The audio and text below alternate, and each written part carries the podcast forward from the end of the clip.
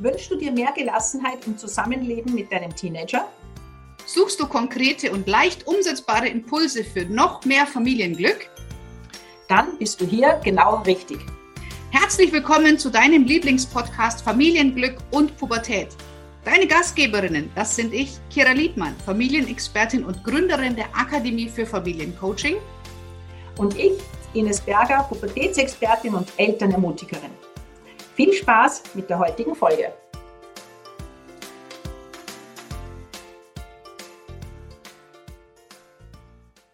Herzlich willkommen heute zu einem neuen Video, zu einem neuen Audio.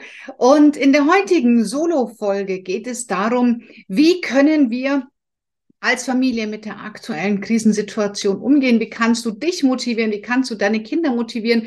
Und wie kannst du eigentlich vor diesen ganzen Schreckensnachrichten, die wir momentan vielleicht auch immer wieder hören, ähm, ja, dich so ein bisschen unabhängig machen davon?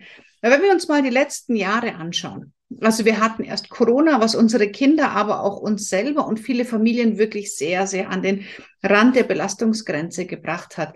Ähm, und bis heute spüre ich tatsächlich auch die Nachwirkungen. Also es gibt es heute Familien, die sagen, mein Kind hat sich immer noch nicht aus der ganzen Corona-Zeit erholt, sei es die schulischen Leistungen, sei es ähm, die Fähigkeit, ähm, ja, soziale Kontakte zu knüpfen und, und, und sind es Ängste, die sich ausgebildet haben. Also da werden wir noch viele Jahre die Nachwehen davon tatsächlich spüren. Na, jetzt sind wir in der Situation ähm, mit, mit dem Gaspreis, mit dem Strompreis, mit, den, mit der wahnsinnig hohen Inflation. Und viele Menschen ähm, sind in Situationen jetzt aktuell, in der sie Angst haben. Und wenn wir uns die Medienberichte anschauen und kritisch anschauen und zuhören, dann wird hier mit einer Emotion wahnsinnig viel gearbeitet, das ist Angst. Und ich für mich habe schon lange entschieden, dass ich keine Nachrichten mehr gucke und auch keine Zeitung mehr in der Intensität lese. Natürlich informiere ich mich äh, grundlegend schon, was passiert da draußen. Also ich bin hier nicht ganz weltfremd, aber ich überlege mir sehr, sehr gut, schaue ich die Nachrichten auf RTL 2 oder vielleicht auch auf eher auf NTV oder N24 oder tagesschau.de ähm, weil man einfach hier eine andere Ausrichtung hat. Und wenn wir uns angucken, dass die Emotion Angst, Angst hat einen ganz wichtigen Grund. Also Angst bedeutet immer, mir fehlt Sicherheit und ich habe keine Orientierung, keine Kontrolle. Und das ist also die Aufgabe von Angst, ist uns darauf hinzuweisen, wie so eine Alarmlampe, Achtung, Achtung, hier fehlt äh, Sicherheit, hier fehlt Kontrolle. Ähm, tu mal was, damit du hier wieder alles ähm, ja kontrollieren kannst. Und das können wir in der aktuellen Situation nicht, weil wir zum Teil von außen abhängig sind. Und was viele Menschen machen, sie vergessen diese Angst vor der Tür zu lassen. Man nimmt sie mit in die eigene Familie und das verstehe ich auch wenn man irgendwann auch sagt, wir haben ein kleineres Einkommen, wir wissen einfach nicht, wie wir den Strompreis zahlen sollen, wenn auf einmal statt 200 Euro 800 Euro Gasrechnung ist, das kann ich alles verstehen. Und dennoch ist es wichtig, dass man als Familie nicht daran zerbricht, dass diese Angst an den Kindern nicht weitergegeben wird. Und das heißt nicht, dass man nicht den Kindern was vorspielen soll. Das ist Quatsch. Das verstehen Kinder sofort. Das Kinder durchschauen dich sofort, wenn du ihnen was vorspielst. Sondern es geht eher darum, dass man sich immer wieder achtsam hinterfragt, ähm, ja, was gibt es denn noch außerdem, was uns vielleicht gerade so wahnsinnig beschäftigt?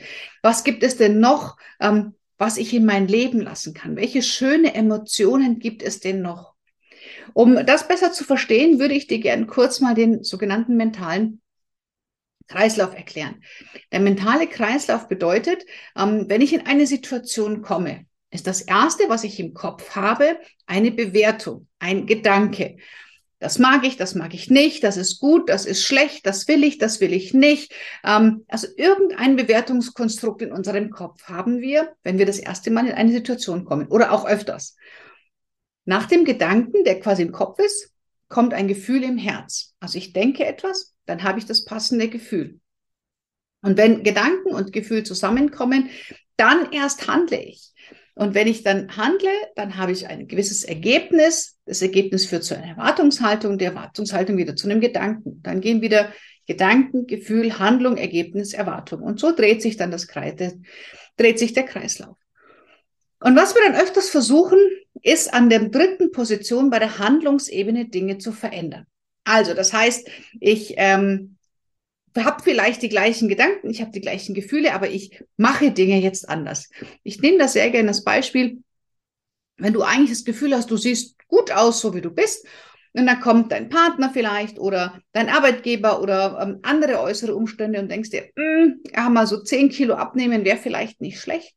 Dann hast du genug Willenskraft. Also Willenskraft ist Ausdauer, Energie, Durchhaltevermögen, Disziplin. Es kommt da alles, fällt unter den Deckel Willenskraft, um auf Zucker, auf Kohlenhydrate, auf Fett, auf Fleisch, auf keine Ahnung, was du für dich ähm, richtig findest, zu verzichten. Das geht auch eine Zeit lang gut. Und dann kommt wirklich ein ganz stressiger Arbeitstag. Du musst vielleicht Überstunden machen, du bist von Meeting zu Meeting gerannt oder die Arbeit quillt über. Am Heimweg bist du vielleicht noch im Stau gestanden, die Kinder machen Rabatz. Also so ein Tag, wo wir alle sagen, boah, bin ich froh, wenn ich schlafen gehen kann. Und dann ist es, weiß ich nicht, 20 Uhr, 30, 21 Uhr und du liegst echt erledigt auf der Couch. Die Wahrscheinlichkeit, dass du jetzt zu etwas greifst, was aktuell nicht auf deinem Speiseplan steht, ist so hoch, weil du keine Energie mehr für die Willenskraft hast. Und deswegen Dinge auf der Handlungsebene, die Verhalten zu verändern, ohne die Gedanken und die Gefühle mitzunehmen, das geht eine Zeit lang gut. Ich kann mich wahnsinnig zusammenreißen und sagen, ich lerne jetzt jeden Tag, weil ich am Donnerstag Schulaufgabe habe. Wenn aber irgendwas dazwischen kommt, ja, dann kann es sein, dass die Kinder das aufhören. Und deswegen ist es eben wichtig, dass wir Veränderung nicht nur übers Verhalten hervorrufen können, aktiv. Ja, das ist irgendwann hört das auf. Genauso kannst du auch nicht deine Gefühle aktiv verändern. Also sprich, du hast vielleicht Angst, du fühlst dich unsicher und dann lächelst du alles weg. Das ist nicht gesund und das merken deine Kinder auch. Und Gefühle runterschlucken macht dich krank. Und wenn du dir deiner Vorbildfunktion bewusst bist, macht das auch deine Kinder krank. Und deswegen sollten Gefühle auch nicht dafür benutzt werden, den mentalen Kreislauf zu verändern, weil ich kann Gefühle nicht mit dem Kopf steuern. Und es ist ganz oft, dass wir versuchen, Gefühle mit dem Kopf zu steuern. Aber ich kann die Sprache der Gefühle nur mit derselben Sprache beantworten. Weißt du, der Kopf spricht eine andere Sprache wie das Herz. Und wenn der Kopf versucht, das Herz zu beeinflussen, das funktioniert nicht. Also das ist ganz oft so, dass man sagt, ja, ich weiß es ja, aber ich spüre es anders. Genau, weil die Sprache der Emotionen, der Gefühle, wenn die eine Frage aufwerfen, kann die Antwort auch nur auf der Gefühlsebene passieren. Also Gefühle runterzuschlucken ist toxisch. Das tut dir nicht gut. Ähm, irgendwann wirst du implodieren oder explodieren. Also wäre es ja wichtig, seine Gedanken zu verändern. Weil wenn du anfängst, deine Bewertungsmechanismen im Kopf, was du über eine Situation denkst, zu verändern, verändern sich die Gedanken, die Verhaltensweisen, die Ergebnisse und die Erwartungen von ganz alleine. Da musst du gar nichts mehr tun. Und deswegen macht es einfach wahnsinnig viel Sinn, die Gedanken bei dir und aber auch die Gedanken deines Kindes zu verändern. Und Gedanken kannst du wirklich verändern, indem du als erstes mal guckst, was ist denn noch da? Weil ganz oft sind wir wahnsinnig fokussiert auf das, ähm, auf die aktuelle Situation und vergessen, dass es ganz viel anderes noch gibt. Weißt du, wenn Eltern zu mir ins Coaching kommen und sagen, Kira, mein Kind ist so und so und so und so, dann lasse ich sie erstmal ausreden und frage sie dann, okay, und jetzt hätte ich gerne fünf Sachen, die dein Kind gut macht. Und nach dreien ist dann ganz oft, hm, jetzt fällt mir nichts mehr ein, weil man es nicht im Fokus hat.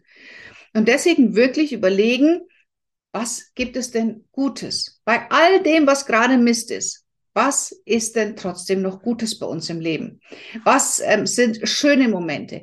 Ja, ihr dürft, natürlich dürft ihr fröhlich sein, natürlich dürft ihr lachen. Man braucht auch kein schlechtes Gewissen haben, wenn man sich gut fühlt. Ja, also was gibt es denn neben dem, was gerade vielleicht nicht gut läuft in deinem Leben? Was gibt es denn, was gut läuft? Und da sich das auch immer wieder mal aufschreiben. Das ist eines, was ich wirklich empfehle. Und dann auch überlegen, muss der Fernseher den ganzen Tag laufen, wenn die Kinder da sind.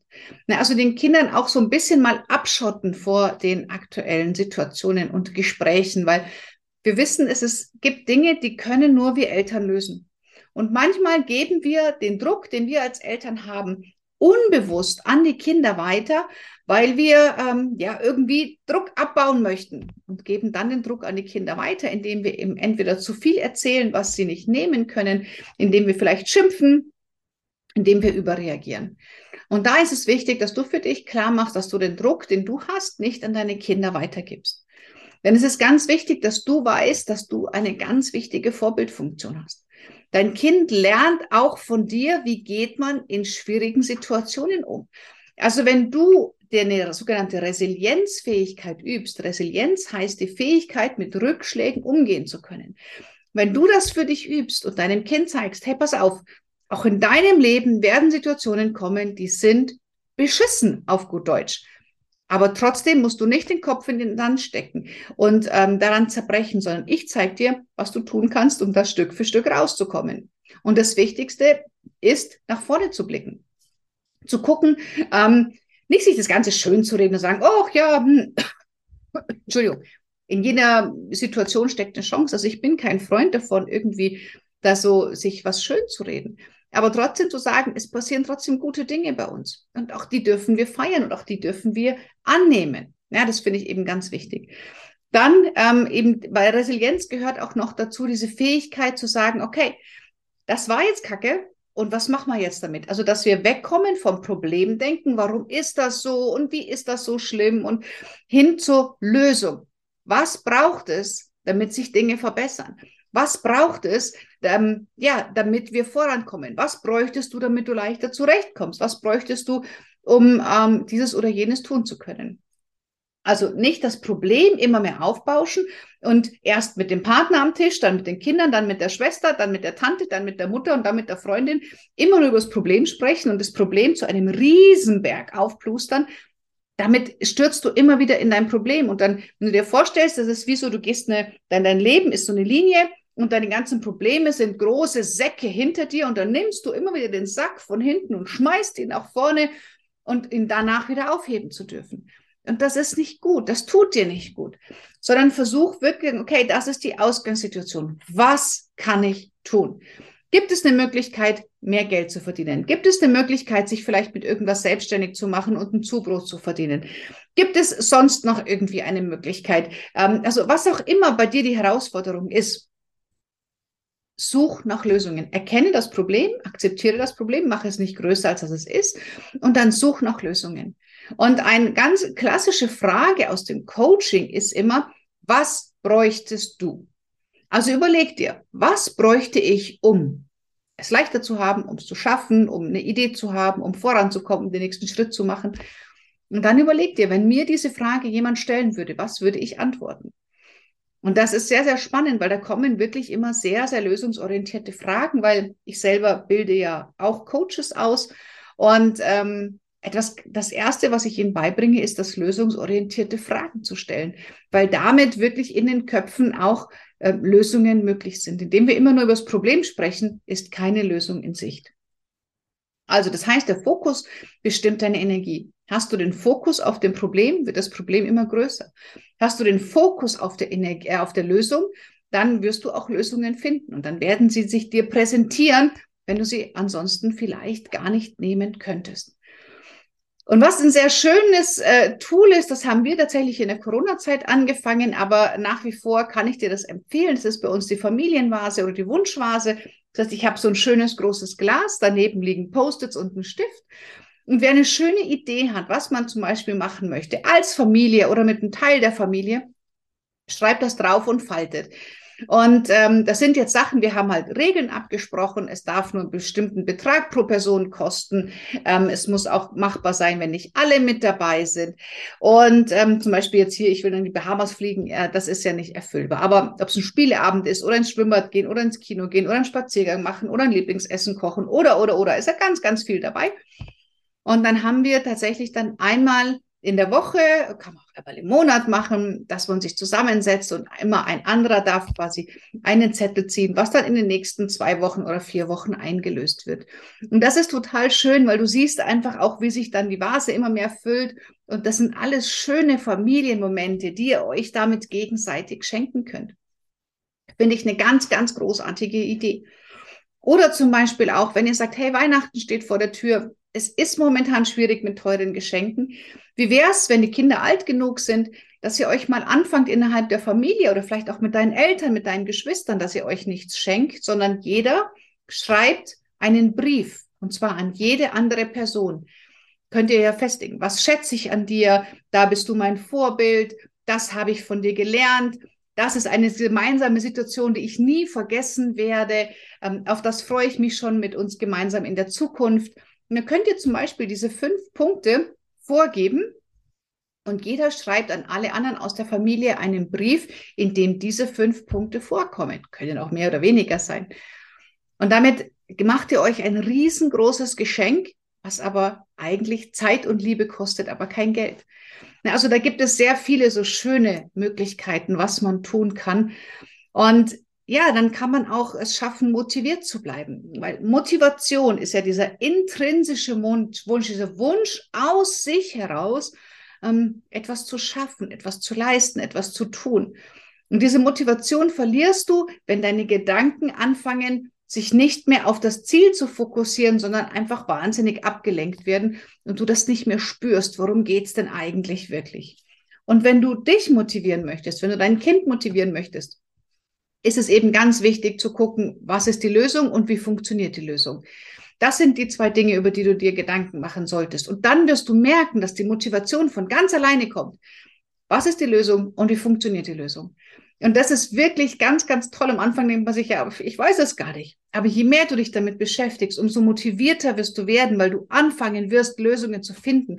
Und du kommst in die Selbstwirksamkeit. Du wirst merken, hey, das, was ich denke, was ich tue, das macht ja total Sinn. Ja, das funktioniert ja sogar richtig gut.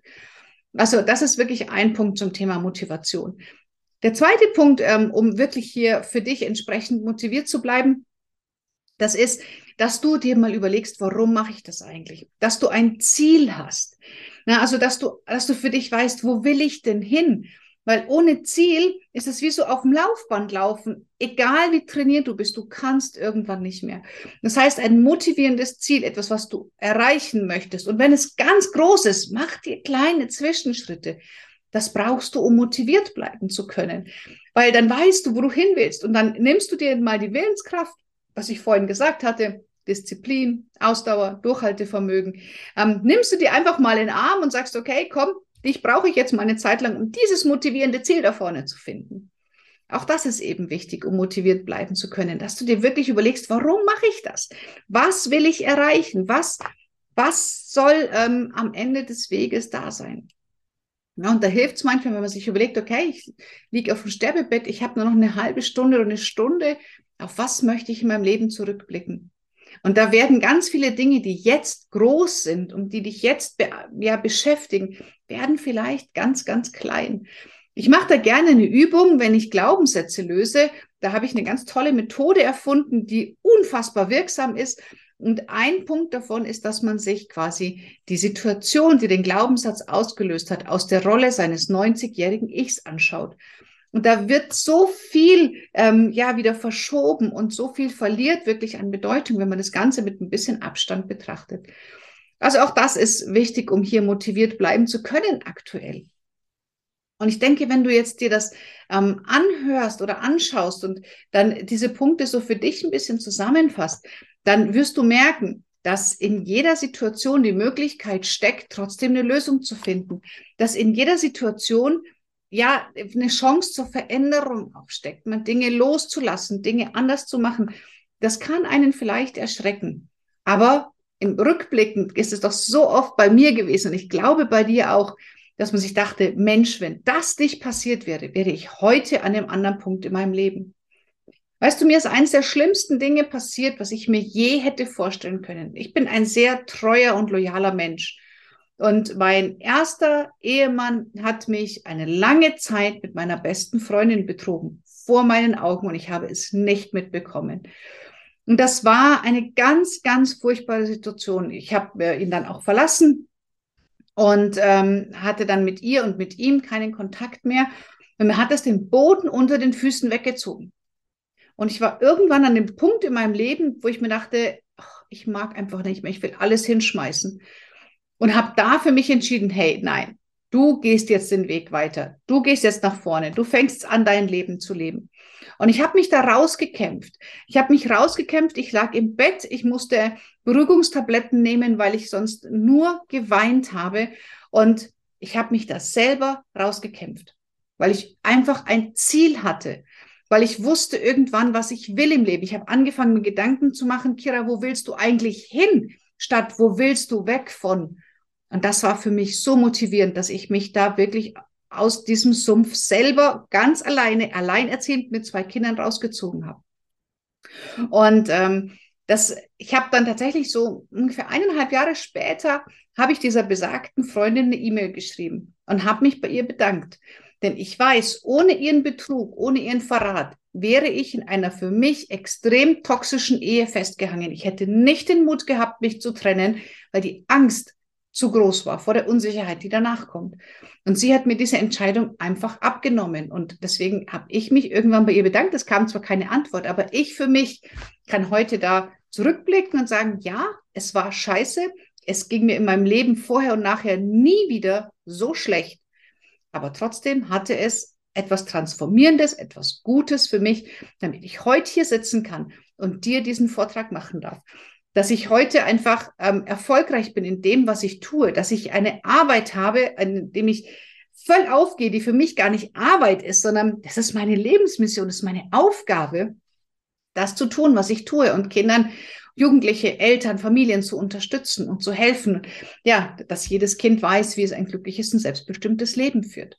Und das wäre ohne diese, diesen Punkt in meinem Leben wahrscheinlich nicht gegangen. Und deswegen weiß ich auch, wie es ist, in Situationen festzustecken, in denen man einfach nur verzweifelt ist. Und ich weiß, dass es in Situationen gibt, in denen man gar nicht das Gefühl hat, es gibt hier irgendwie eine Lösung. Ich hatte damals wirklich, ich war so in, in meiner depressiven Episode, war ich so drin gefangen, dass ich niemals gedacht hätte, es gibt eine Lösung. Ist jeden Morgen, ich bin aufgewacht und ich habe einfach nur gedacht, oh scheiße, kann ich nicht einfach liegen bleiben. Ich hatte zwei Kinder, es ging nicht.